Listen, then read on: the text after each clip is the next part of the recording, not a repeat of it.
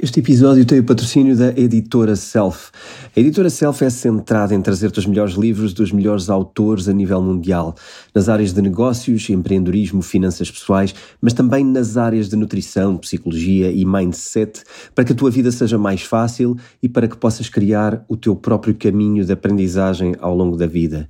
Estes best-sellers internacionais partilham um mindset de aprender as melhores técnicas para vencer as nossas dificuldades e desafios. Eu sou, obviamente, um ávido leitor destes livros, seja porque quero ter uma vida mais ou umas finanças mais saudáveis, ou mesmo porque quero criar hábitos que me permitam aproveitar mais e melhor a minha vida e o meu tempo, sendo eventualmente mais eficiente ou produtivo naquilo que faço. Procura o teu próximo livro e constrói o hábito de leitura na tua vida. Eu considero que a leitura é provavelmente a coisa mais determinante no teu percurso e na tua carreira e é das experiências mais transformadoras que tu podes fazer. Por isso, se quiseres consultar o catálogo, usa o link www.editoraself.pt e podes usar o código de desconto temporada 6 para conseguir um desconto de 15% nos livros da editora Self. Olá António. Olá Rui. Estamos de volta para a sexta temporada. É verdade e vamos celebrar isso, sexta temporada. Temos por aqui uma coisinha com foguetões é. e, e, foguetes e festa. Sim. Um, Já passou, pronto, quando é que foi? Foi no fim, foi em dezembro? Terminámos em dezembro, Em início dezembro. de dezembro. Uh, na altura uma pausa também para, para usufruir do fim do Natal e etc. E depois também para, para reconstruirmos aqui energia para arrancar, não é? Nós não podemos fazer isto ongoing o tempo todo. Eu acho que toda a gente percebe isso. uh, Acho que sim. mas, uh, mas estamos cá de volta como prometemos e, e- e é para continuar a fazer o que estamos a fazer. Eu- Mas a questão que eu agora estou a ver é: ehm, com eh, dois meses de pausa, o episódio hoje vai ter três horas, é isso? Não, não, não sei. Isto às vezes é um bocado imprevisto. Não sei se tem três horas, acho que não. Uh, acho que também temos que ser uh, sucintos de alguma maneira, mas temos que fazer aquela, alguma recuperação de tempo perdido, não é? Sim. Fazer aqui um, Um apanhado do que é que um- foi um apanhado. também. Sim, sim. Olha, por exemplo, em termos do. Desculpa, eu estou um bocado com alergia hoje e, portanto, eh, de vez em quando vou, vou tossir um bocadinho. Ahm, temos que fazer aqui uma recuperação de tempo perdido. Por exemplo, o livro Bitcoin, gostava de comentar isso e agradecer aos leitores. Aposto que muitas das pessoas que nos ouvem são leitores e contribuíram para o sucesso que ele está a ter agora. Portanto, ah, estivemos no segundo lugar do top a semana passada. Boa. Temos estado no top desde o Natal. No Natal há sempre aqueles livros que nós chamamos os tubarões, que, que, que são grandes livros que esperamos o ano todo, não é? E que são grandes sucessos normalmente. E aí não estivemos no top com o livro Bitcoin. Mas a partir de janeiro entrou logo novamente para o top e desde então está no top todas as semanas. Uh, esteve em segundo, agora está em terceiro. Uh, estamos na 12 segunda edição também. Poxa. O livro foi reimpresso.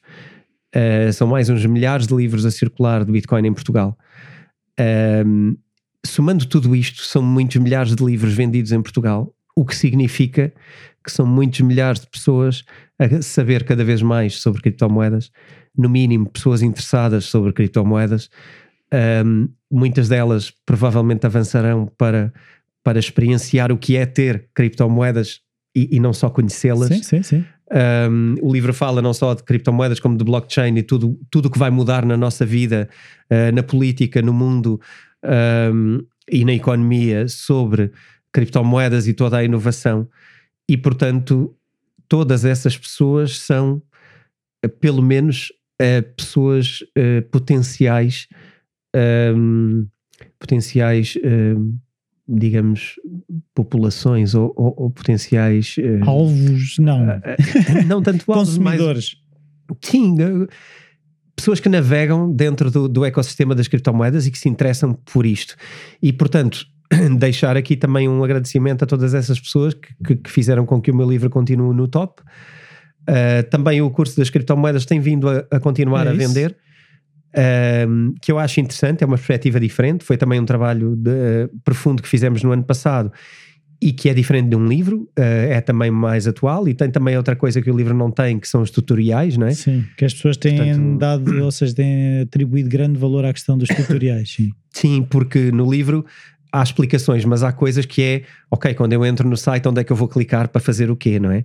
E nessa como é que parte, faço a primeira compra? Sim, e como é que crias a carteira? E eu estou no site certo ou não, não é? E há ali uma data de validações que tu podes fazer e hoje cada vez mais a segurança uh, na internet é uma, é uma questão. Aliás, também eu acho que isso pode passar hoje um bocadinho pelo nosso tema, uh, a segurança.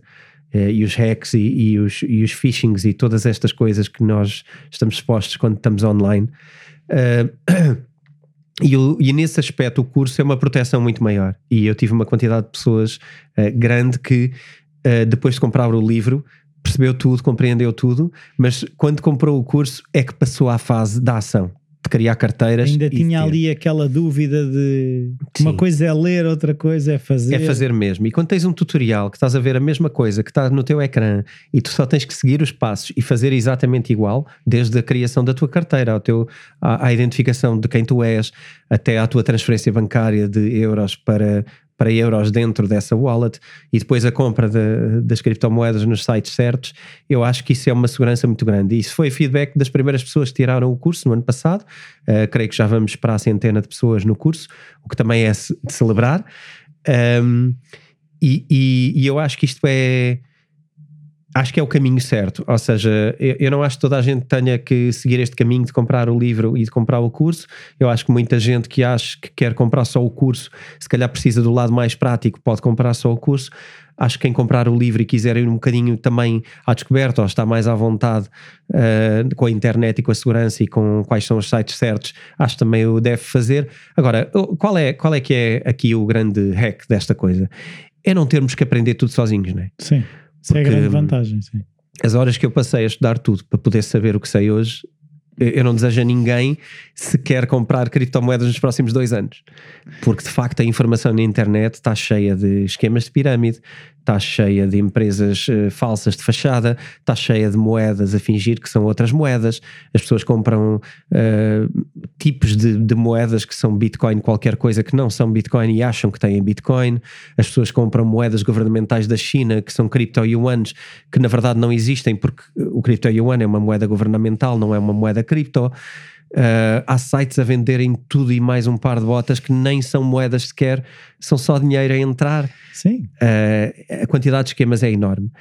E eu acho que aqui, na verdade, uh, quando nós falarmos e, e, falamos, e eu acho que devemos falar mais vezes, se calhar, sobre isto, que é, pá, eu recomendo mesmo que comprei o livro e recomendo mesmo que comprei o curso, senão não os teria feito. E há que, há que dizê-lo desta maneira. Porque de não facto é uma. Pudor, não, é? não, porque é uma poupança de tempo. Quem investe aquele dinheiro sabe que se calhar em 8 horas ou em 10 horas vai do 0 ao 100. E, e se for estudar sozinho, claro que sim, claro que pode. Mas vai gastar muito mais tempo e se calhar se errar alguma coisa vai gastar muito mais dinheiro. Sim. E eu acho que tem a ver com isso. Uh, é só uma transformação que nós temos que fazer em nós, que pode ser feita de forma mais simples e confiante ou de uma forma mais. Uh, vá. Uh, aventureira, que, que eu admiro e, e, que é a minha, e portanto, parabéns a quem for por esse caminho, tranquilíssimo, mas, mas acho que é muito mais demorada e, e é mais insegura e, e deixa-nos sempre com mais possibilidades de erro. Portanto, eu acho que são caminhos. É só aqui para dizer que pá, eu acho que que há aqui um instrumento para poder fazê-lo de uma maneira mais, mais confortável. Sim, depende, depende dos perfis, não é? Por exemplo, estava a pensar, quando há pessoas que começam a andar de skate e não, não usam proteções, e há pessoas que começam a andar de skate e usam proteções. Sim. São, são maneiras de ver a coisa diferente. E até aí tens, eh, tens eh, até mais do que isso, não tem só a ver com proteções, tem a ver com aulas. Sim, sim. E, por sim. exemplo, eu era miúdo e fui andar de skate. É para andar de skate, está aqui um skate, toma lá e imita os outros que estão a fazer isto. E isto é um processo. Quem tem aulas de skate um, e, e, muita gente pode achar ridículo ter aulas de skate. Eu não acho nada. Acho que é uma forma rápida de passares para o, para o, para o número 10 de evolução em menos tempo do que farias se fosse sozinho. Sim, eu aulas de skate não, quando era miúdo não tive, mas agora. Tu tiveste agora? Agora aulas de surf skate, sim. Pronto. Eu acho que é uma forma de acelerar o processo de aprendizagem e, e depois há sempre aprendizagens para fazer. E, é? é? que a questão há ali, o, no caso, do, por exemplo, do skate, há o feedback, ou seja, os, os tutoriais, estava a pensar, uhum. funcionam um bocadinho quase como um feedback, é, como tu estavas a dizer, saber se estou no sítio certo, estou a clicar no sítio certo. Sim. E isso é... Eu também, em aulas uh, não em skate, mas em bodyboard e, e, etc. Uma das coisas que contribui extremamente, e tivemos uma grande conversa estas semanas passadas sobre isso, é filmagens. É tu vês-te a ti próprio a fazer. E quando tu te vês a fazer, uh, percebes aquilo que te estão a instruir de uma forma mais clara. Não é? Todos estes processos de aprendizagem são mais fáceis quando nós saímos, do, saímos de dentro de nós para, para outro lugar. E esse lugar é o lugar de alguém que nos ensina ou, ou, nos ajuda a evoluir, ou é o nosso próprio lugar quando nos observamos, não é? Sim, sim. E portanto, é, é, acho que é só sobre isso. Acho que é uma aceleração. Quem quer comprar criptomoedas rapidamente, sem errar, eu acho que é uma aceleração ir buscar quem, quem possa ensinar. Claro. E é isso que temos estado a fazer. Um, também, já agora, para também não acharem que estamos parados desde o Natal, uh, também estive a criar uh, durante este processo uma rúbrica no meu Instagram um, que já tinhas umas coisas feitas, mas tiveste Eu já ia fazendo publicações, sim. mas obriguei-me a uma disciplina mais clara no Instagram e agora contam com claramente posts semanais e com uma rúbrica muito clara. Aliás, há várias rúbricas, mas aquela que eu acho que é mais relevante e mais interessante e mais talvez fácil de consumir e ser engraçado até de partilhar com amigos é a lição cripto que, que eu chamo a lição cripto, que às vezes é em versão texto e é feita uma provocação em versão texto uh, e depois tem, um, tem uma descrição. Uh, normalmente são curtas lições que se consomem em 30 segundos a um minuto. Uh, e tenho também os vídeos em, em, Reels que basicamente todas as semanas estou a descrever dois temas ou três e a explicar termos cripto que são usados e que são aquela gíria cripto que uh, a maioria das pessoas não conhece e que acho que é uma porta de entrada, porque às vezes estamos a ler ou estamos a ouvir alguma coisa e estamos a ouvir termos ou a ler termos que nunca ouvimos falar. Sim. E eu acho que isto tem a ver com literacia. E o perfil é António Pacheco, António Vilaça António Vilaça Pacheco, sim. Okay. Eu, eu tenho tudo como isso, mas quem quiser também ir onde está tudo aglomerado é ir ao meu site www.antoniovilaçapacheco.com e, e daí tem os links para tudo. Sim, daí consegue ir para o Instagram, consegue ir para o Facebook, consegue ir para uh, o curso uh, online, consegue ir para o livro e também para palestras que vou dando, é, elas vão aparecendo, enfim, quem tiver dificuldade tem lá o contacto, envia um e-mail e, enfim, os prazos são curtos, nós respondemos em curto prazo a todas as perguntas, sempre na medida do possível. Uh, quem quiser também, mantemos isto, pode enviar um e-mail também para o bitcointalks.editoraself.pt Uh, continuem a enviar e-mails com temas, com perguntas, porque nós estivemos fora de publicação, mas não estamos fora do e-mail. Se quiserem continuar a enviar e-mails, certo. vamos lendo. Um, e pronto, estamos de volta com estas novas ideias. Temos muitas ideias para este ano e para esta temporada. Vamos falar aqui sempre ao longo da temporada. Uh, vamos criar momentos específicos e, engraçados. Vamos criar webinars com participação. Vamos manter a participação de perguntas ao público. E vamos ter algumas surpresas, não podemos dizer tudo no episódio 1, senão o episódio 1 tinha que se chamar Surpresas e era só sobre isto. Sim, e deixava de e, ser. E deixava de ser eh, engraçado. Portanto, nós aqui estamos para celebrar que estamos de volta, queremos fazer uma recuperação ao tempo passado e ao que tem acontecido e, e dizer um bocadinho estes planos e, e que isto é uma coisa para continuar. Um, mas não deixar de agradecer ao passado e àquilo que temos feito. Portanto, bem-vindos à temporada 6 do Bitcoin Talks. Sim. E agora, foguetes. Uh, e então vamos começar por onde? Ou seja, nestes dois meses, o que, o que é que te chamou mais a atenção ou o que é que te prendeu mais? Ok, a mim o que me chama a atenção é especialmente um evento que eu já vinha a falar, eh, de vez em quando tocava nesse evento e que agora me parece que posso dizer que está mais confirmado, que é o mundo cripto e fundamentalmente a Bitcoin, porque tudo entra a partir da Bitcoin, está muito mais uh, institucionalizado e muito mais instrumentalizado pelo mundo da finança uh, e pelo, pelas regras normais da sociedade normal. Muita gente pode achar que isto é bom, muita gente pode achar que isto é mau. Neste momento eu acho que as pessoas vão achar que isto é mau, porque as pessoas estão a pensar em preço, ok? Não em valor. Mas na verdade. Mas, mas pensarem que o preço sobe ou que o preço desce?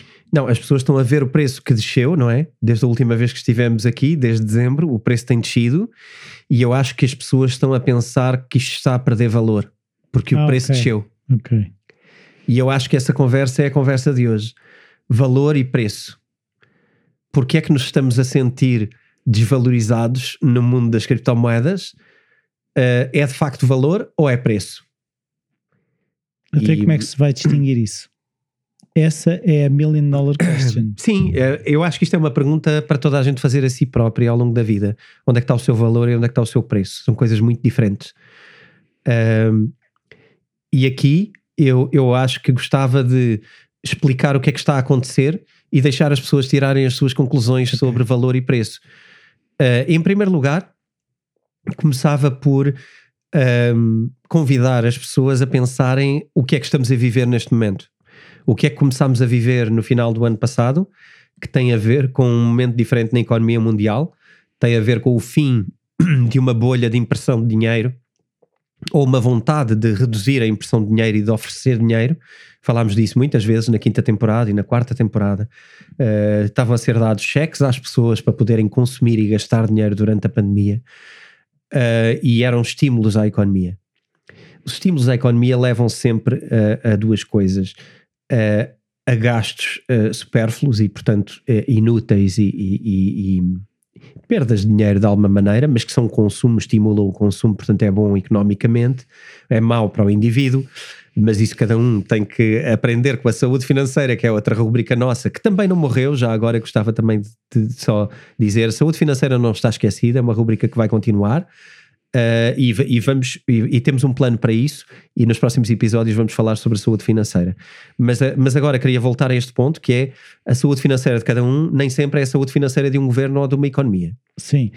E, e há um bocadinho se calhar a ideia das pessoas como há aquele suposto dinheiro extra, as pessoas não veem como uma forma de se proteger, veem como uma forma de comprar outras coisas ou de gastar de outra forma. Sim, porque aquela televisão que queriam mesmo, aquele telemóvel, aquele smartwatch, aquela coisinha extra, eh, vão ver aquele dinheiro a sobrar e vão pensar isto é uma oportunidade para comprar esta coisa.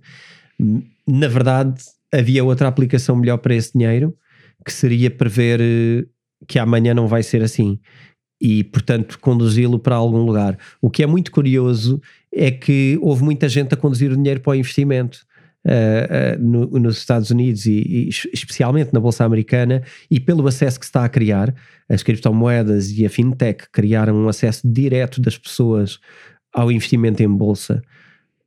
Um, já falámos disso e dos porquês e dos Wall Street Bets e todas essas coisas. Quem quiser ver os episódios anteriores, veja Wall Street Bets, a democratização do investimento e toda essa coisa. Uh, conduziu a este lugar, que é as pessoas entrarem diretamente em investimentos e isto um, criou também uma certa bolha no mercado uh, financeiro, e tanto financeiro como em cripto. E depois há aqui um momento em que se faz uma ponte entre uh, a entrada das pessoas em investimentos financeiros e a entrada das pessoas em cripto, mas a entrada também de empresas com superávites também em cripto. E é aqui que aquela coisa que toda a gente em criptomoedas sempre desejou e que tu vês os tweets todos por todo lado, que é uh, amanhã vai ser a Apple a comprar criptomoedas, a Tesla já comprou, Sim. a Microsoft vai comprar, porque estão a contratar, quando a Amazon aceitar e comprar, é que isto vai valer muito. Aqui vamos fazer o nosso papel outra vez, que é isto é muito bonito, mas tem consequências. Claro. Quais são? Quando tu tens o um mundo corporate e as empresas a investir em criptomoedas e elas são parte do motivo pelo qual as criptomoedas sobem de valor, okay. elas também vão ser parte do motivo quando as criptomoedas descem de valor. Ou seja, ainda por cima entram normalmente com quantias grandes, os movimentos que eles possam fazer, claro que vão fazer subir ou descer conforme a entrada ou saída deles, não é? Sim, porque hoje as criptomoedas e a variação da, da Bitcoin, por exemplo, vamos usar a Bitcoin sempre Sim. como exemplo, tudo o resto vai muito atrás, portanto não, não é relevante. Um, a saída de, deste, deste estado de euforia para o investimento do grande capital também acontece nas criptomoedas, porque o medo é propaga-se a todos os segmentos. Sim. E quando tu estás com medo, e neste momento estás com medo e há vários motivos e vamos falar deles.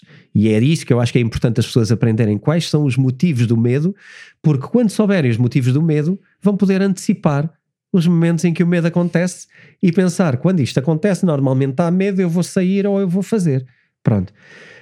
O que é, o que, é que é preciso aqui compreender?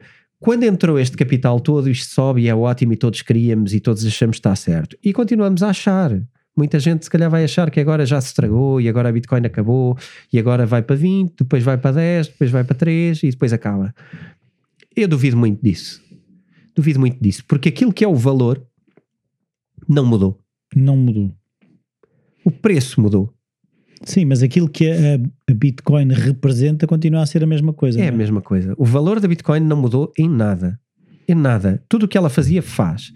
Tudo o que ela espera fazer, vai esperar fazer. Se ela é uma proteção contra momentos de crise, claro que é. Claro que vai ser, cada vez mais. E agora, se vamos falar de governos, e de certeza que daqui a pouco vamos, de governos e de coisas entre governos, eh, mais do que nunca se percebe o papel da Bitcoin. Agora, está a cair e não está a fazer sentido? Ok, vamos ter paciência, vamos perceber os motivos e como é que nós nos comportamos todos. Sim, mas, mas as pessoas não vão conseguir tirar ilações das, di- dos diferentes momentos. Ou seja, se eu agora eh, presencio uma determinada situação, eu tento perceber alguns motivos. Chego a percebê-los ou não chego sequer a percebê-los e na próxima vez vou estar à procura deles na mesma ou já vou procurar outros? Vai depender de fundamentalmente duas coisas. Uma, ouves ou não o Bitcoin Talks?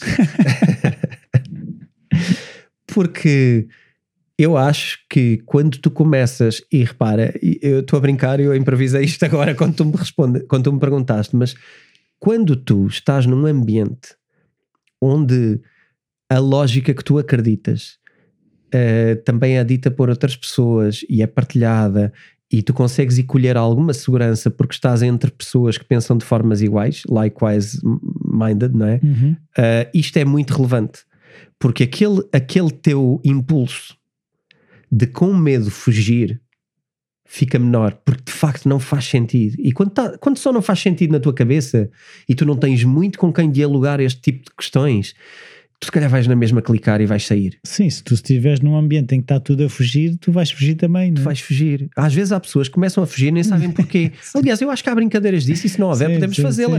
Mas aposto que se formos para um sítio e de repente começarmos a gritar e a fugir, toda a gente vai gritar e a fugir. E há uns que sabem que é uma piada e os outros vão só atrás. Eu não sei, eu, eu- alguma coisa deve estar a toda a acontecer. gente a fugir. Fugir também. Portanto, há isto. E portanto, daqui a piada do, do, de ouvires o Bitcoin Talks ou, ou conversares com pessoas que pensam de uma forma parecida. Sim. Agora, o grande capital vai comportar-se desta maneira. Sempre. Não há hipótese. Aqui é sempre. Só porque também no grande capital tu não queres ser responsável. Ok. Tens, dia- tens que te proteger, é isso? Tens de proteger politicamente.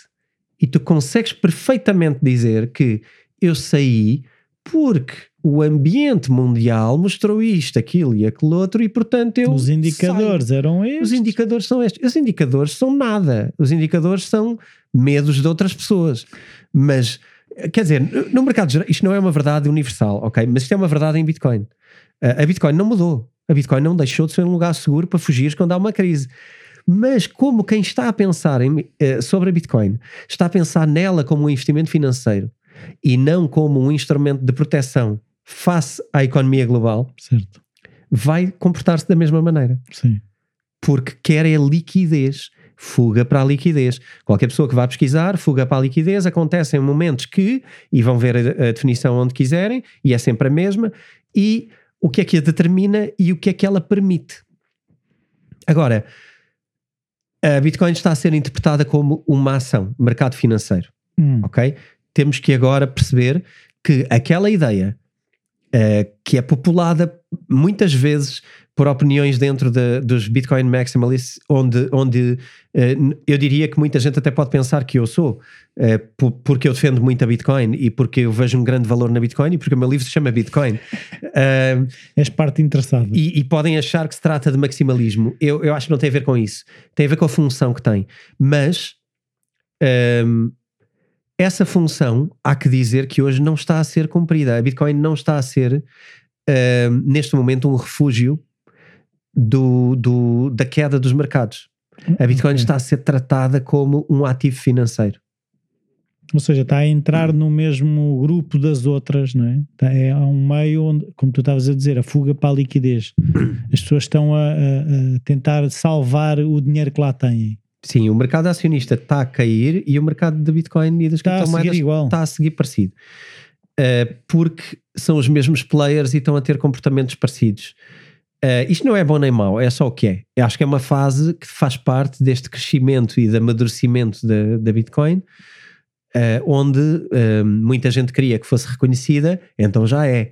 Mas então eu não, não tenho acompanhado da mesma forma que tu. É assim, das, outra, das outras vezes que as ações têm caído, qual é que tem sido o comportamento da Bitcoin? Faça, faça as ações. Sim, ou seja, neste, neste momento agora estão todas em movimento descendente, não é? Tanto as ações Sim. como a, a Bitcoin. Noutras situações em que as ações estiveram a cair, a Bitcoin acompanhou, eh, ou seja, as pessoas es- esconderam-se, entre aspas, ou refugiaram-se na Bitcoin e ela subiu. Não, não, a Bitcoin uh, caiu e caiu uh, de- com a sua volatilidade uh, típica. Uh, já antes deste, repara, a Bitcoin começa a cair no momento em que começam a ser anunciadas medidas da parte do Fed relativamente a taxas de juro e, e a castração de, de- de impressão de dinheiro.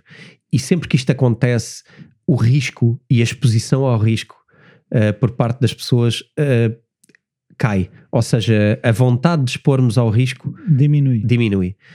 Ahm, isto acontece sempre no, no mercado acionista. Aconteceu também sempre que, que agora foi anunciado que as taxas de juros não são sustentáveis, vão ter que subir, e, e isto também muito em resultado da inflação, Certo. porque é aquele tal imposto que também já fizemos episódios aqui sobre isso na, na temporada anterior. Muito importante perceberem a inflação para perceberem depois o que é que vai acontecer com a taxa de juros e perceberem o que é que vai acontecer com o mercado de investimentos. Ah, a inflação ah, atingiu em várias matérias e em modo geral no, no, no mês de janeiro nos Estados Unidos 9%. Uou, é bastante. Para ter uma ideia, ahm, acho que há 30 anos que não acontecia um valor tão, tão elevado. Portanto, nós temos que perceber que estamos num momento muito específico da, da, da, nossa, da nossa vida. Nós, nós temos ah, 40 e poucos, não é? Ah, estamos a falar de indicadores que estão a acontecer agora em meses que são os maiores de sempre, quase desde que nascemos. Uh, em, certas, em certas economias. Neste caso, este valor não, não é o maior de sempre desde que nascemos, mas é um valor muito respeitável e tendo em conta as crises de logística e as crises de abastecimento que andam pelo mundo fora e outras questões políticas e, e- e- e militares que estão agora a Sim, acontecer sim, sim. e que prevêem trazer rupturas a nível energético, a nível logístico, garantidamente, só vai agravar o potencial de inflação sobre produtos e importação de produtos.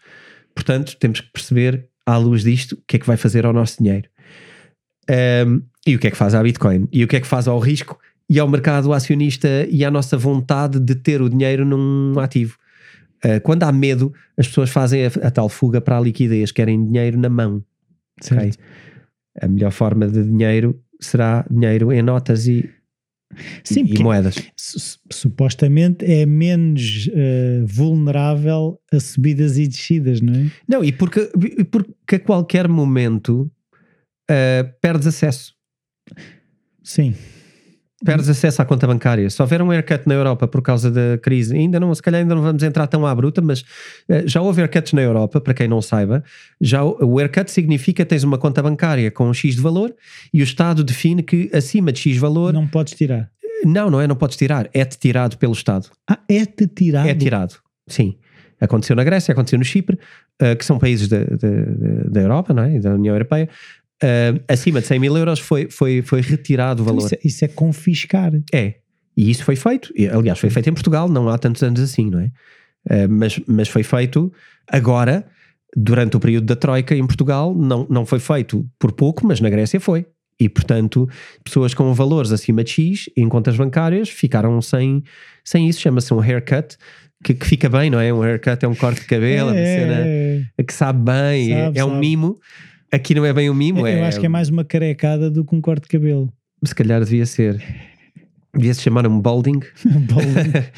Era mais honesto, se calhar. Uh, o que acontece é que quando tens mais do que um X de valor, é-te retirado o dinheiro. E podes não ter acesso a ele durante dias também, o, mesmo aquele outro que, que tens, não é? Ok. Os levantamentos bancários. Mas a questão é que não é devolvido, é simplesmente não, retirado. Não, é um haircut. Não, é adeus. Ficaste sem o dinheiro. Escandaloso. É retirado.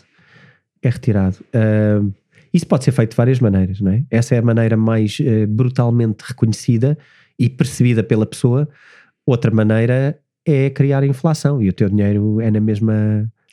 é-te retirado. Cortado. Sim, é, porque a, a desvalorização da moeda aconteceu e, e, quem quiser ver uh, que acontece na, na, nos países da América do Sul constantemente, isso, isso empobrece-te várias vezes durante a vida. Tu podes ser milionário e ficar sem nada muito rapidamente se a tua moeda for desvalorizada o suficiente. E é, e é. Quando tu tens inflações de 3 mil por cento ao ano, é pensar, é fazer podes ter um milhão de, da moeda que for. Não, é a história do carrinho de mão, que eu acho que já contei aqui, não é? Que é alguém leva um carrinho de mão, isto aconteceu no Zimbábue, por exemplo, onde também aconteceu isso, leva um carrinho de mão cheio de dinheiro para um sítio. E vai o jornalista perguntar, então, você leva tanto dinheiro, porque tem o carrinho de mão cheio de dinheiro, cheio de notas. Não tem medo que lhe roubem o, o, o carrinho de mão com, com, com, esse dinheiro todo? No... Não, eu tenho medo que me roubem o carrinho de mão, porque este dinheiro vale pouco. Uh, isto existe, isto está filmado, isto é real aquele dinheiro vale muito pouco, mas, mas, era o que ele tinha e queria levar rapidamente para, para tratar de assuntos, não é? Para comprar porque, eh, alguma coisa que ficasse a valer mais. Porque amanhã, então, mais valia acender a lareira com aquilo, que também há gente que faz isso, um, se calhar por outros motivos, mas, mas há. Uh, a questão é. O, o, o, o teu dinheiro pode ser, uh, pode ser tirado de várias maneiras. Uma delas é desvalorização, outra delas é um haircut, que é parecido. A, diferença entre um e outro é mais que o haircut vai tirar a quem tem muito, em teoria. Porque se tu tens mais que 100 mil, ficas sem o dinheiro. Pá, eles presumem que quem tem mais de 100 mil está à vontade. Não precisa. Não precisa e, portanto, vamos tirar a esses. Uh, não deixa de ser violento, não é? Sim. E a outra ideia de desvalorizar o dinheiro, isto empobrece especialmente quem já tem pouco. Quem, quem tem pouco, porque, enfim, Portanto, entre violências, eu acho que ambas são inaceitáveis, mas isso é feito constantemente pelos governos pelo mundo fora, constantemente. Uh, cada vez que uma moeda muda de nome, foi isso que aconteceu. Foi, foi tirar o poder todo. Uh, no Brasil, as moedas mudaram várias vezes nos últimos. Toda a gente ainda, se deve lembrar. Ainda de não há muito tempo. Cruzeiros, cruzados, Sim. reais. Novo real. Novo real, cruzado outra vez. Enfim. Um... Ehm, não, mas estava a ouvir outro dia que foi o, acho que o Estado, o Banco de Portugal, deixou de aceitar notas de escudo para, para trocar. E acho que são quase 200 milhões de euros que ficam por trocar. Acho que foi assim Sim. assim uma quantidade ainda grande de dinheiro que as pessoas não trocaram e fica. Ficou. Ficou. Sim. Que o Estado ganhou. Pois, porque não foi convertido em não nada. Não foi convertido em nada. Uh, os colecionadores ficaram com uma parte disso. Eventualmente esse valor pode valer mais uh, um dia. Um dia. Colecionismo, não sei. Talvez. É nostálgico. Mas pronto, isto para explicar, um, o raciocínio aqui era, era, o do, era o do medo e da fuga, e eu acho que não está entendido uh, pela maioria dos investidores, não está entendido que a Bitcoin é outro sistema e que quem está em Bitcoin não está exposto é. ao risco uh, externo.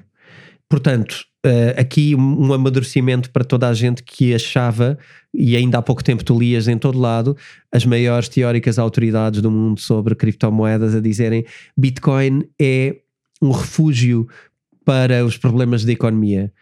Uh, eu não, não acho que seja, na fase em que estamos, não acho que seja. Uh, eu acho que é um refúgio no, no médio e longo prazo. Não é um refúgio para quem esteja com medo fugir no curto prazo. Portanto, isto é, isto é um bocado, se calhar, eh, é preciso ir eh, fazer TPC e crescer para o quarto uh, sobre estas ideias, mas a questão é, no curto prazo, fugir para BTC para amanhã voltar para euros, isto não vai funcionar. E, portanto, estes investidores todos não vão usar isto. No longo prazo, eu continuo a dizer, o, o, que, o que tiver em criptomoedas está salvo de destas coisas, de governos, de guerras, de, de, de questões.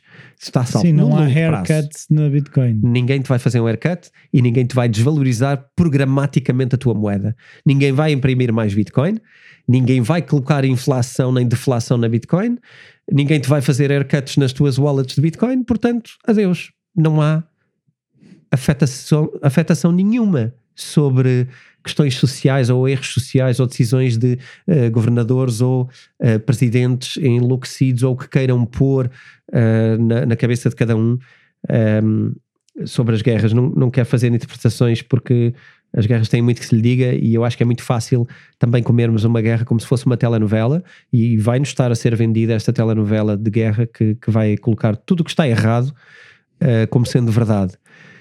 Uh, mas, mesmo assim, mas mesmo esta novela eu acho que tem estado a ser contada de forma diferente porque é assim, quando falam em conflitos no Médio Oriente falam sempre de uma maneira como se não tivesse nada a ver connosco. É um bocadinho.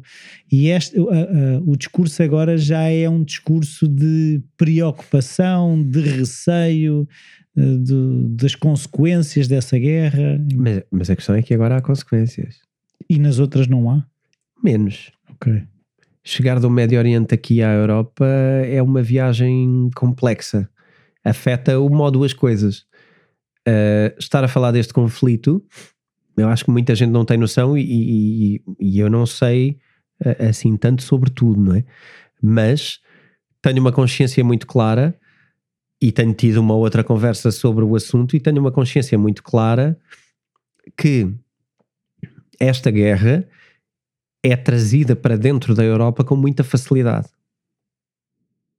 Ok? Isto não é uma guerra no Médio Oriente uh, sobre um tema do Médio Oriente isto é uma guerra que entra pela Europa Sim, adentro é, com muita facilidade. Sim, isto é geopolítica. Mas, mas aqui ao lado, e com um tema base, e o tema base aqui é a NATO e é a geografia da Europa, e alguns países naquela linha da antiga União Soviética que, que quase que são zona mista entre um, suavização europeia versus uh, uh, Rússia e aqui eu, eu não estou a falar de bons e maus, atenção, muita atenção, nem de justiça ou injustiça na parte de cada um, porque isto é muito mais profundo do que parece.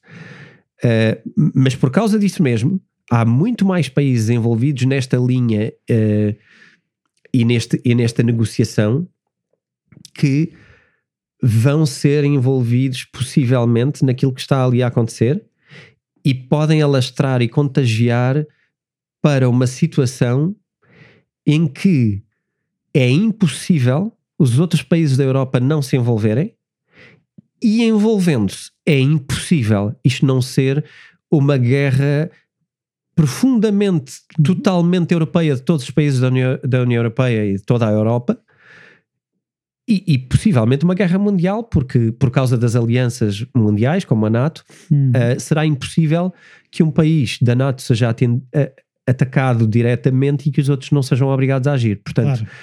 aqui tens facilmente uma guerra mundial se alguns pinos deste, deste bowling começarem a, a, a afetar-se da, da maneira da maneira errada para quem não quiser uma guerra, não é? Eu, eu preferia que não houvesse guerras, mas, mas às vezes há, há valores que se levantam e, portanto, as coisas podem complicar muito facilmente. Portanto, está aqui uma oportunidade para as coisas correrem muito mal. Esperemos que não. esperemos que não. Sendo que um, existem tensões mundiais que, se não for esta, será outra, uh, em que as coisas tendem Sim. a acontecer. Há aqui, há aqui coisas que tendem a acontecer a tensão vai acumulando, ela vai ter que se libertar de alguma forma. Agora, se é mais para a esquerda. E as guerras são, são economicamente interessantes para muitos governos. Sim, claro. E também desviam muitas atenções para muitos governos. E, portanto, é claro que para países que estão neste momento a entrar em declínio ou a ter dificuldades, nomeadamente os Estados Unidos, uh, haver uma guerra não é uh, necessariamente a pior hipótese. ainda é um bocadinho uh, longe, não é? Da, da casa deles. Ah, e, e normalmente são. Não é? Se pensares na história dos Estados Unidos, normalmente as guerras são longe da sua casa, mas ajudam muito a economia americana. Esta pode ser uh, mais um desses exemplos. Uh, não, não levantando aqui uh, teorias da conspiração contra o governo americano, criada ou não, motivada ou não por, eh, por motivações americanas, a verdade é que não me parece que os desfavoreça profundamente que ela exista. Portanto, vamos ver. Uh, mas para nós, europeus, embora Portugal esteja normalmente aqui na periferia das coisas e seja para onde fogem e onde as coisas acontecem, hoje não somos tão periféricos. Lembrar que uh, isto está a parecer mais uma, um podcast sobre geopolítica Sim. do que criptomoedas, mas Sim. eu acho que tem a ver. Uh, na Segunda Guerra nós éramos neutros por alguns motivos. Certo. Um deles era que estávamos num regime que tinha a capacidade de dizer eu sou um país neutro, não é? que, foi, que foi na época de Salazar. Agora, E- quando fazendo parte da NATO, estamos, já não estamos tão neutros. Não, e hoje estamos dentro de uma União Europeia, portanto, e temos uma moeda comum. Portanto, o que Salazar fez hoje é totalmente impossível de fazer. Aquilo que foi mantido aqui, durante esse período, à margem de uma guerra que foi devastadora na Europa toda, e que aqui foi só a estância de férias de todas as grandes famílias que fugiram para cá e, e era um lugar de paz, não é? de, de alguma maneira, de alguma espionagem, mas, mas super tranquilo, não foi um lugar de guerra iminente. Uh, eu não me parece que isto seja muito repetível, embora eu acho que Portugal é um país periférico, é um país uh, que não lidera nada, é um país que não, não, enfim, não mexe com nada e, portanto, é na mesma periférico, mas não vai ser neutro Sim. e portanto não vai ser igual.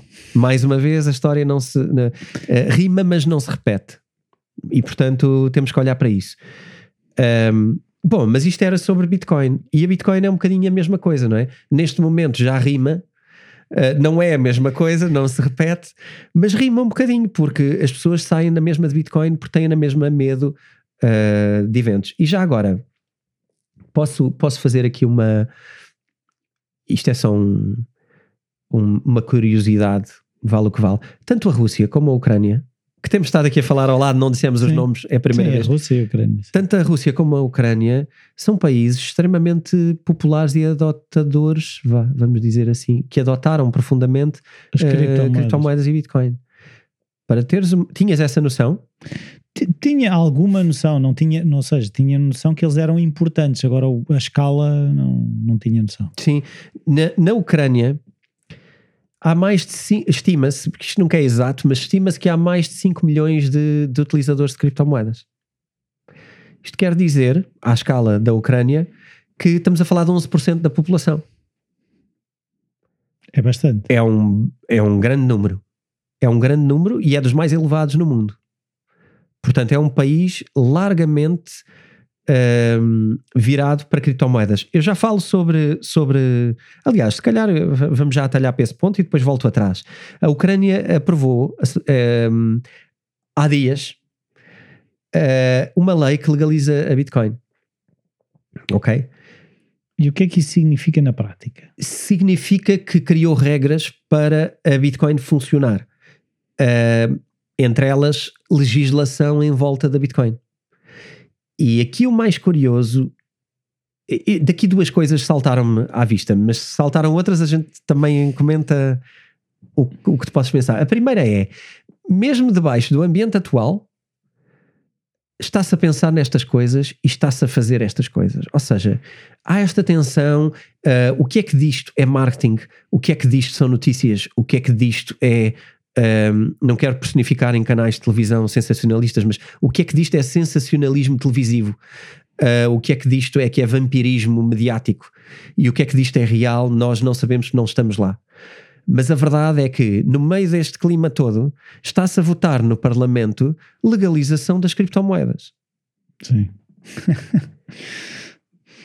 Sim, A vida continua. Está bem, Dalma. mas é assim, se calhar é a tal coisa, se não fossem 11% da população, se calhar não haveria a necessidade Sim, de se fazer. sim mas, é, mas é um tema, não é? E seria de pensar que está o caos, está uma guerra instalada, está o fim do mundo, mas Parlamento e o que se está a votar esta semana é isto.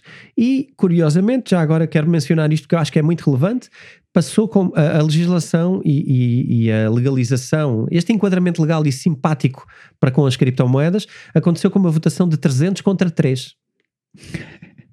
Esses três malandros. Estes três eventualmente não concordaram com aquelas regras e vale o que vale. Uh, não sei quem são, Uh, nem sei o que é que defendiam. Uh, os outros 300 uh, aprovaram e foram favoráveis a, esta, a este enquadramento de, de, de hum, friendly para, para, com, para com Bitcoin e criptomoedas. Mas, Eu acho que isto é muito relevante. mas, por exemplo, em Portugal não há essa legislação. Não, não há. O que leva as pessoas a ter esta conversa que têm constantemente de uh, Portugal é um paraíso fiscal para criptomoedas, estamos a criminalizar o look das criptomoedas, estamos a dizer, ah, isso é um paraíso fiscal, né? Estamos a criminalizar criptomoedas em termos sociais.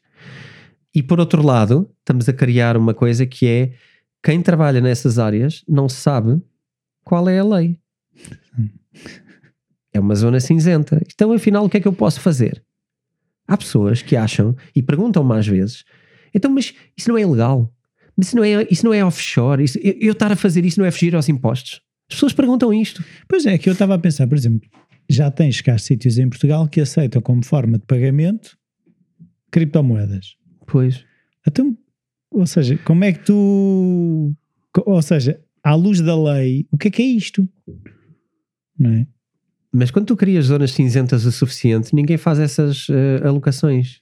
Queres ver uma engraçada? Isto, isto pode ser meio piada, meio. Enfim, cada um vai interpretar de formas diferentes, mas uh, contaram-me contaram uh, no almoço que iam haver manifestações na, na Ucrânia. E alguém disse: então, mas manifestações com Covid, toda a gente junta. Num país que é a Ucrânia, onde só 12% estão vacinados. Esse pessoal está maluco. Não é? E agora? O que é que tu me dizes? Ele é maluco por estar a dizer isto? Ou as pessoas são malucas por se manifestarem? Ou onde é que está afinal a questão? Onde é que está a questão? Ou seja, se, se... Porque depois, repara, depois o que acontece é este post foi usado como piada. Porque este fulano que está a dizer isto é totó. É totó porque as pessoas não vacinadas vão se manifestar, é isso? Porque ele está a dizer que este pessoal não vacinado vai se manifestar, vão estar todos juntos. Pá, então, isto é um problema. Ah, ok. E agora é gozado. É gozado porque... É gozado. Isto é um tweet gozado. De alguma maneira. Mas eu não estou, sinceramente, não estou a perceber o. Pois, eu acho que é essa a questão. Porque repara, É que ele, eu não ele está só o que é a comportar-se como, gozado. Sim. como seria normal comportar mas não. Como agora o tema já não é Covid, o tema é a guerra, Ok, ok. Ele está fora Parece- de tempo parece que esta pessoa é maluca por estar a, por estar a, a falar Covid. Pá, a preocupação agora não é Covid. Exatamente. Mas como é que não é? Se ontem era. Sim. Estás a perceber como é que nós funcionamos? Aquilo que ontem era inaceitável, hoje quem repara é totó. Então vai acontecer o mesmo com as criptomoedas. Não, acontece constantemente. Acontece constantemente. E quando tu dizes, então, mas há restaurantes a aceitar criptomoedas? Não, mas as pessoas que perguntam se é legal ou ilegal ou é paraíso fiscal não fizeram a ponte. Tal como estas pessoas que acham que isto não faz sentido também não fizeram a ponte, que eram elas ontem a dizer que a manifestação não podia acontecer. Não é? Sim. Mas que agora já, já não faz sentido não poder acontecer porque há outra coisa. O- Então repara, eh, o que é que estamos aqui a fazer afinal, não é? é O- medo em medo. Pronto, pode ser. Cada um tem que concluir o que quiser concluir. Eu só estou a dar factos de coisas que acontecem para que nós possamos ir comparando factos e, e ter- tentar construir uma opinião, não é? Porque de facto nós aceitamos, podemos aceitar criptomoedas eh, em restaurantes, eh, podemos aceitar criptomoedas como forma de pagamento, elas não são E a ilegais. comida sabe ao mesmo, coisa estranha. é estranho. Uh, mas é isto, olha, e, e esse, uh, a questão aqui que eu estava a mencionar da Ucrânia foi, foi meramente situacional, tem a ver com o que está a passar, tem a ver com o facto de pá, a, a vida continua, tem a ver com o facto de serem dois países que são altamente uh, pró-criptomoedas, a Rússia também é um país bastante pró-criptomoedas e parece-me que cada vez mais. Um, e, e, aliás, eu diria que a maioria do que eu tenho percebido no mundo está a ser mais a abraçar. O único país que eu acho que está mais contra é a China. Uh, pode ser um tiro no pé. Vamos ver. Um, a China também facilmente, amanhã Sim. muda de pé Mas eu agora e, estava e a pensar. troca e, e- e diz que cada, afinal é vez, bom. cada vez que se fala em ataques e coisas consertadas a nível informático, hackers e não sei o quê, fala-se nas Rússias, e- ou seja, até que ponto é que o facto de, dos, de, de, dos russos usarem muitas criptomoedas e muitas vezes cá em Portugal terem associados a, a hacking e ataques informáticos não vem reforçar para algumas pessoas o conceito de ok, se são pessoas que estão ligadas ao hacking e aos ataques informáticos e têm muitas criptomoedas, são as mesmas pessoas. Sim, mas onde é que estão as provas de que as pessoas que estão a fazer os ataques informáticos são russas? Eu não estou a dizer, eu estou a dizer que é o que aparece nas é? notícias e que é a associação que é feita, não é? Quando foi aquela questão de, até das eleições americanas, que havia uma manipulação russa sim, sim, e essas sim. coisas todas, não é? Sim. Repara, mais uma vez, a nossa memória é curta. Neste momento, é, o que falámos há pouco é tão curta que estamos a falar de dias, não é? Ainda há dias Uh, aliás, ainda estamos com, com restrições relativamente à, à pandemia, portanto, uh, parece que já nos esquecemos disso porque agora há uma guerra. Primeira coisa. Uh, não estou a dizer que é bem ou mal, estou só a dizer que é o que é. E de repente estamos de narrativa em narrativa, né? vamos de uma para outra. E estamos sempre obcecados e sempre com medo de alguma coisa, mas Sim, vamos é de uma para a outra. Sim, era o que eu hoje estava a comentar: que é assim, como o medo do, da Covid já estava muito baixo, tinha que se arranjar outro medo, não é?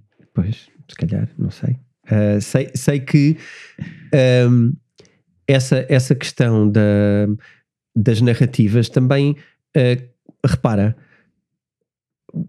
e eu agora vou buscar uma coisa ao fundo do corte, porque se calhar já, já pouca gente está a lembrar do, dos Mujahideen no, no lado uh, em que eles são um problema, não é? Uh, em que eles de facto se viraram contra, contra a sua base. Mas quem, quem potenciou e quem deu dinheiro e quem fez filmes que podem se ver hoje na televisão, quem, quem, quem for ver os filmes antigos, onde os Mujahideen são os heróis que, que, que, se unem aos americanos, eles foram. Aliás, há uma segunda fase, não é? Em que eles são o problema para os americanos, mas há uma fase anterior onde foram os americanos que lhes deram dinheiro para eles serem o que são. Foram eles que financiaram as armas, foram eles que lhe enviaram para lá soldados para os treinar, foram eles que fizeram programas de treino, que fizeram tu, tudo o que é militarização de uma força da oposição ao poder e depois fazem deles os maus da fita. Com quê? Com a comunicação.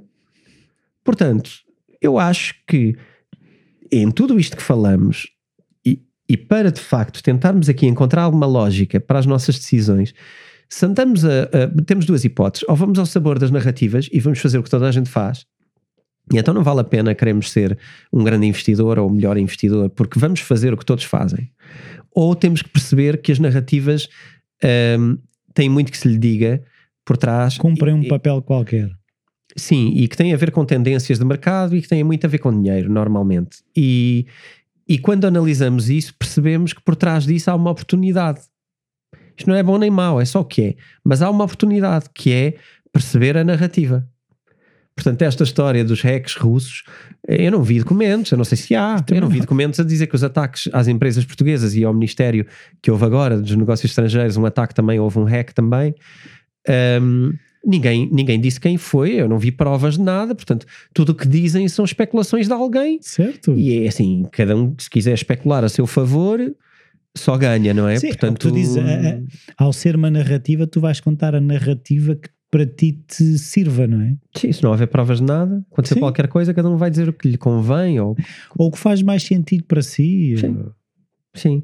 E agora, quando tens o poder na, da informação na tua mão, não é? Tens o canal na tua mão, uh, é, mais, é mais fácil uh, colocares lá a cassete que tu queres que seja passada. E portanto. E depois é o número de pessoas que vai pegar na cassete ou não, depois influencia o, o, essa mesma narrativa, não é? Sim, sendo que eu acho que hoje também já há outras fontes de informação e é muito interessante nós termos esta oportunidade, não é? De poder procurar coisas diferentes. Enquanto isso é possível, tentar encontrar fontes de informação que não sejam todas iguais. Uma das coisas mais interessantes, querem investimentos, porque uh, a gente tem que relacionar isto com investimentos, porque senão parece que estamos a falar de outra coisa. Uh, e não estamos.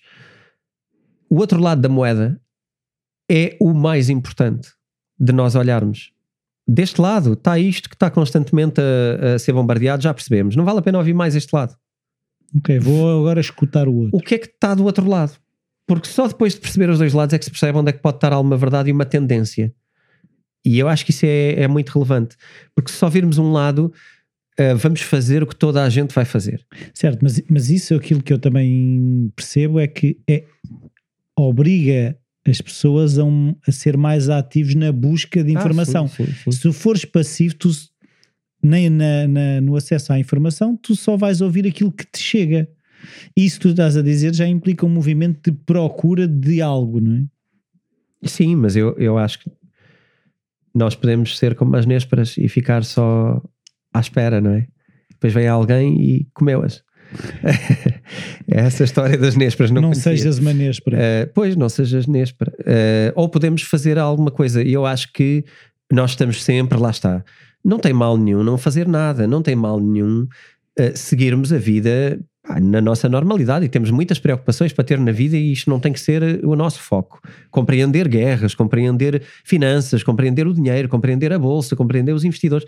Isto são coisas que não têm que nos interessar.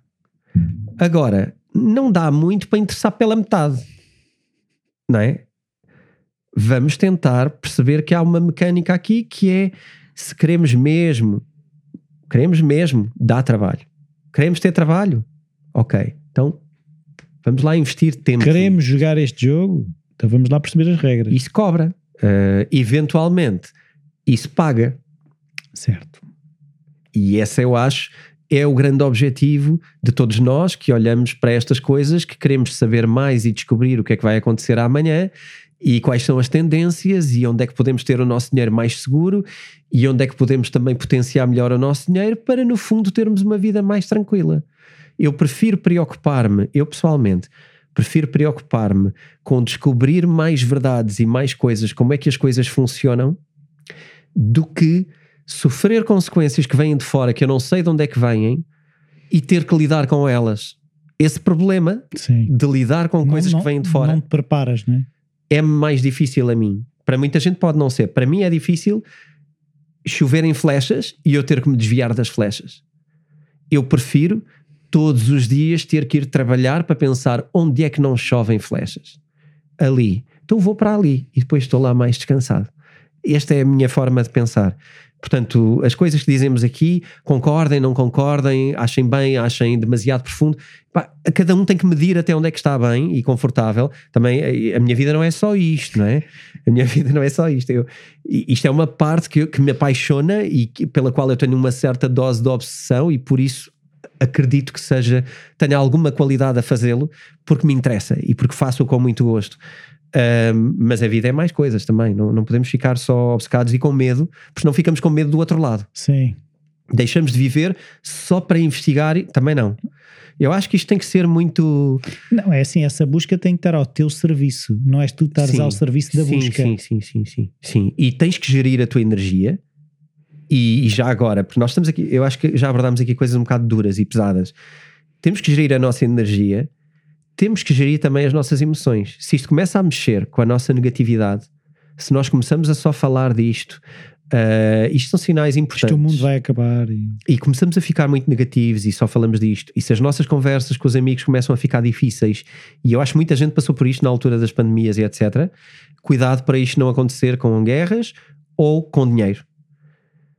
Nós, se estivermos atentos e a ver, não temos que sofrer. Temos que olhar perceber e é assim, nós vamos tendencialmente encontrar uma solução melhor do que aquela que pensamos. Normalmente nós vamos resolver as coisas bem, mas estar atento é tão melhor que vale a pena estar atento. Eu acredito nisto, mas sim, não, não podemos só usando, intoxicar. Sim, okay? usando o teu exemplo das setas, o primeiro passo pode ser: ok, não estão a cair setas ali. E depois perceber, ok, mas afinal de onde é que vêm as setas, não é? Sim. O sim, primeiro, sim, passo, sim, o primeiro passo é não levar com setas em cima e depois é perceber de onde é que vêm as setas. E se tu percebes de onde é que vêm, tu vais perceber onde é que também não caem. É, é importante. E depois podes ir parar o envio de setas se conseguires. Yeah, isso é uma ambição enorme, não é? Mas pelo menos podes dizer que vais construir uma vida à volta de uma coisa onde é menos provável de ser afetado de fora e, e, isso. E quem diz vida diz dinheiro, não é? Falamos Sim. muito de dinheiro aqui. É, finanças, é, estabilidade e, e, calma. Porque é para isso estamos aqui a fazer este podcast. Sim, sim, é para estarmos mais tranquilos. Ora bem, Deixa-me voltar à agenda, porque já vamos aqui longos no nosso tempo. Eh, estamos perto de uma hora, certo? Do Certo. nosso podcast. Vamos lá acelerar aqui um bocadinho para garantir que não temos que voltar a este tema da mesma maneira no próximo episódio. Eh, falava do facto de nós querermos investidores grandes, queremos empresas, queremos fundos eh, de investimento a investir em criptomoedas. Isto está a acontecer. Os fundos têm este comportamento. Entram, fogem com medo, fazem isto. É normal. Ganham, saem, entram. Sim, e, e também há sempre estas coisas. O, o preço da, da Bitcoin também subiu muito rápido, não é? Portanto, também pode descer rápido a fazer correções. Não me parece que seja extremamente assustador onde está, onde está agora. Para muita gente é uma oportunidade de entrada. Só se fala agora de ah, janela de oportunidade, é, é o que se está a falar. Vamos falar disso nos próximos episódios.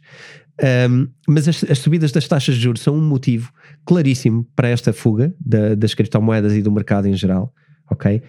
Ahm, Estima-se, e eu eh, tirei aqui várias notas, eu não sei se vou conseguir dizer tudo o que eu tenho eh, estudado aqui, mas já em março estima-se uma subida de provavelmente eh, 0,25%, eh, 0,25% ou, ou meio por cento ahm, nas taxas de juro eh, base nos Estados Unidos, os Estados Unidos regulam, na Europa irá seguir. Aliás, já viram provavelmente alguns na televisão e nos mídia a dizer que as taxas de juros sobre os empréstimos à habitação vão subir.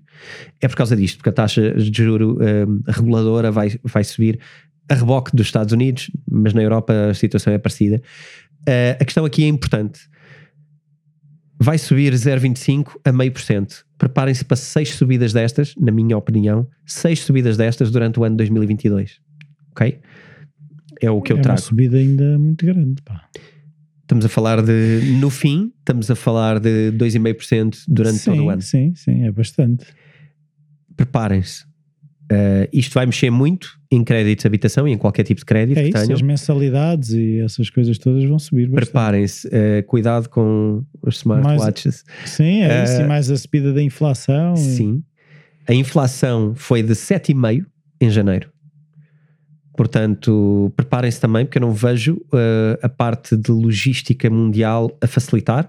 As coisas vão ficar mais caras. Já estão? Já estão, uh, uma data delas. Aliás, quem tem uma empresa sabe de certeza, como eu sei. Uh, quem não tem vai sentir em custos uh, fixos de commodities, que são um, coisas como a eletricidade, coisas de matérias-primas, vão, vão começar a sentir. um, cada vez mais, não é? Quem trabalha em construção já sabe, quem está a construir uma casa já sabe, quem está a fazer obras já sabe, Uh, quem não está fica a saber que isto vai subir bastante, já subiu bastante, vai continuar a subir muito mais.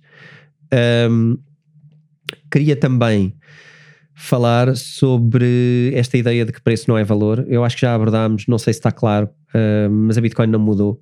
Não há aqui motivo nenhum, não há escândalo nenhum. A Bitcoin não falhou, as criptomoedas como um todo não falharam. Uh, há, aqui um, há aqui uma coisa que eu acho que é importante, que é a regulação. A regulação está a mudar, está a apertar, está cada vez a colocar mais pressão do lado uh, dos, dos, do grande capital americano para fazer parte das criptomoedas. Uh, tem o lado bom e tem o lado mau. O lado bom de que as criptomoedas acabam a ser absorvidas, entendidas e enquadradas no nosso mundo, as funcionais. Tem o lado menos bom de haver aqui um controlo sobre preço-valor uh, nas criptomoedas que têm a ver com valor, como tudo que seja sistemas, como o Ethereum e outras são sistemas. Bitcoin não é um sistema, é uma moeda e, portanto, aqui ninguém mexe em valor, mas mexe em preço.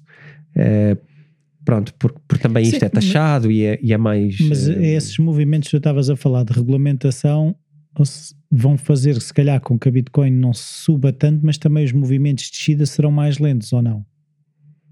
A volatilidade da Bitcoin será tendencialmente superior à da Bolsa, mas posso dizer que a Bolsa está a cair brutalmente. Estamos a falar de algumas de. 5%. Mais, muito mais. Hoje ouvi na rádio 5%. Por exemplo. Em fevereiro? Não, no dia de hoje. Ah, ok, no dia de hoje. Pronto, 5% no dia de hoje, se calhar é mais do que a Bitcoin caiu hoje. Um, eu posso dizer que um certo pacote uh, elitista de Nasdaqs uh, da vida, uh, face a dezembro, facilmente caiu 20% em dois meses. E estamos a falar de algumas ações de topo, tecnológicas, Nasdaq. facilmente ali, as ações muito relevantes caíram facilmente 20% para hoje. portanto, a Bitcoin ter caído uh, 30 ou 40, tudo bem, é um valor diferente. Mas dentro destas, deste pacote, há ações que também caíram 30% ou mais. Uh, não é diferente de uma ação altamente uh, agitada, mediática e especulativa, que não há dúvida que, que existe especulação, não é muito diferente de uma ação altamente especulativa. Uma das ações que tem comportamentos mais parecidos até é a Tesla, que quando sobe, sobe muito, quando desce, desce muito, varia muito. Mas a verdade é que se somares aqui 4 anos de história, subiu muito. E se fizeres o mesmo com a Bitcoin, ninguém, em período algum da história da Bitcoin, se guardar durante 4 anos, perdeu dinheiro. Portanto, também tens esse, esse lado. É fazer uns Jogos Olímpicos 4 em 4 anos. Pronto, clima de desconfiança, guerras, não é? Tudo isto vai, vai, vai estar a mexer com, com fuga das criptomoedas. Se faz sentido, eu continuo a dizer que não, eu acho que não. Uh, pelo menos em Bitcoin, mas em outras moedas sim. Se estás a falar de moedas de sistemas, de, de empresas, de serviços, de coisas que possam até incluir logísticas e, e, e recursos naturais do outro lado, tudo pode ser afetado. Uma moeda dificilmente seria afetada, uma moeda não governamental. Um, assumir também aqui uma ideia de que os hacks que estão a acontecer também geram desconfiança sobre coisas digitais. Isto é uma reflexão puramente minha, não, não é. Mas eu, eu dei por mim a pensar. Todos estes hacks, estas coisas, uh, não só em exchanges, que houve vários até hacks em exchanges, isto também uh, mete medo. E agora, quando tu ouves hack uh, a uma empresa grande em Portugal, hack a uma parte do governo português, hack a qualquer coisa na Europa, tu começas a perceber que a fragilidade é, é grande e mais uma vez é medo, não é? As coisas não funcionam da mesma maneira. Uma blockchain da Bitcoin não tem nada a ver com isto. Mas as pessoas não sabem, no geral. Sim, não sabem o que é que é o que não é possível hackear a blockchain da Bitcoin. Não, é? não nunca desta maneira. Portanto, é não. outra coisa. É outro campeonato. Aliás, pelo contrário, ainda no outro dia tive uma conversa que isto deveria ser um motivo para, em certos âmbitos, eh, de empresas e de governos se pensarem em adoção de blockchain para uma data de soluções, entre elas a privacidade dos dados dos cidadãos. É uma das coisas que a mim, eh, já, me, já várias vezes falei disto, é extremamente relevante. Eu dou os meus dados a instituições uh, privadas, uh, empresas privadas, dou também ao Estado. Uh, estas empresas são responsáveis por manter esses dados seguros. E nós, quando damos os nossos dados, não estamos normalmente uh, a pensar neste lado. Eu sou profundamente preocupado com este lado. Eu dou os meus dados a estas pessoas que, que hackarem uma empresa ou um. Onde estão os teus dados, um, ficam com os teus dados. Ou, ou um ministério do governo, ficam com os meus dados. E. Uh, eu, eu, não, eu não posso ser posto nesta situação. Se não podem guardá-los, não os podem pedir. Portanto, tem que haver aqui. Se são responsáveis, são responsáveis. Sim, tem que haver aqui alguma responsabilização de que estes dados sejam seguros e sejam confidenciais e, e, e não nos coloquem a nós em risco. Um, isto, é, isto é uma conversa que vamos voltar a ter, mas, mas para mim é muito relevante. Um, e, e, pronto, isto sobre, sobre, sobre perigos. O que fazer? Sim, Se calhar convém. terminamos com o que fazer, não é? Convém que deixar aí uma receita só... qualquer. Vamos falar disso no próximo episódio. uh, vamos falar disso em próximos episódios. É uma piada, mas é também uma verdade. Vamos falar sobre o que fazer, porque de facto existe aqui também uma oportunidade. Estamos a falar de criptomoedas, estamos a falar de, para muita gente, investir. Uh, não, não sempre só sobre investir, estamos a falar sobre segurança. E eu acho que com estas coisas e com a introdução e o episódio de hoje percebemos que às vezes a nossa riqueza não tem a ver só com o que podemos ganhar, em certos momentos da nossa vida tem a ver com o que podemos não perder. Como é que preservamos riqueza? E para Como quem é conhece. Que nos protegemos, não é? Sim, para quem conhece a saúde financeira, onde já falámos destes conceitos algumas vezes, não perder às vezes é mais importante do que ganhar, e é isso que nos torna ricos noutro momento. Um, eu acho que isso, que isso tem que ser um tema daqui para a frente. Mas hoje ficamos com esta reflexão dos porquês, compreender estes porquês, Uh, eu não acho que seja um momento para estar especialmente em medo com as criptomoedas. Eu não acho que seja um momento para sair garantidamente.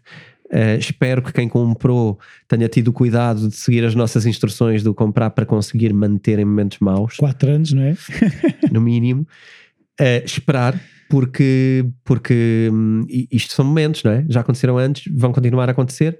Tudo é cíclico na economia e nas criptomoedas também. Uh, vamos falar depois sobre oportunidades, mas por hoje Fica, já vamos longos, não é? Fica no próximo episódio. Então. Fica para o próximo. Então, adeus, até ao próximo episódio. Até a semana. Um minuto para falar-te das nossas t-shirts cripto. Para contribuir para o nosso podcast, ou se queres ter uma peça exclusiva de roupa ou um adereço que te identifica com criptomoedas, vais adorar conhecer as nossas t-shirts originais e vais poder ler a história de cada um deles no nosso website. Foram momentos divertidos e criativos uh, a produzir estes artefactos uh, únicos para, para fãs. Eu sou especialmente fã da FOMO Sapiens, é talvez a t-shirt que eu uso mais vezes, mas temos algumas novas ideias e novas histórias que adicionamos nesta temporada do podcast. São mais de 10 ideias entre as quais podes escolher, entre t-shirts, canecas e hoodies exclusivos criados por nós. Uh, para conhecê-los, acede ao site da editora Self, www.editoraself.pt e visita a área roupa cripto. Ficamos à tua espera e já sabes, Bitcoin Talks.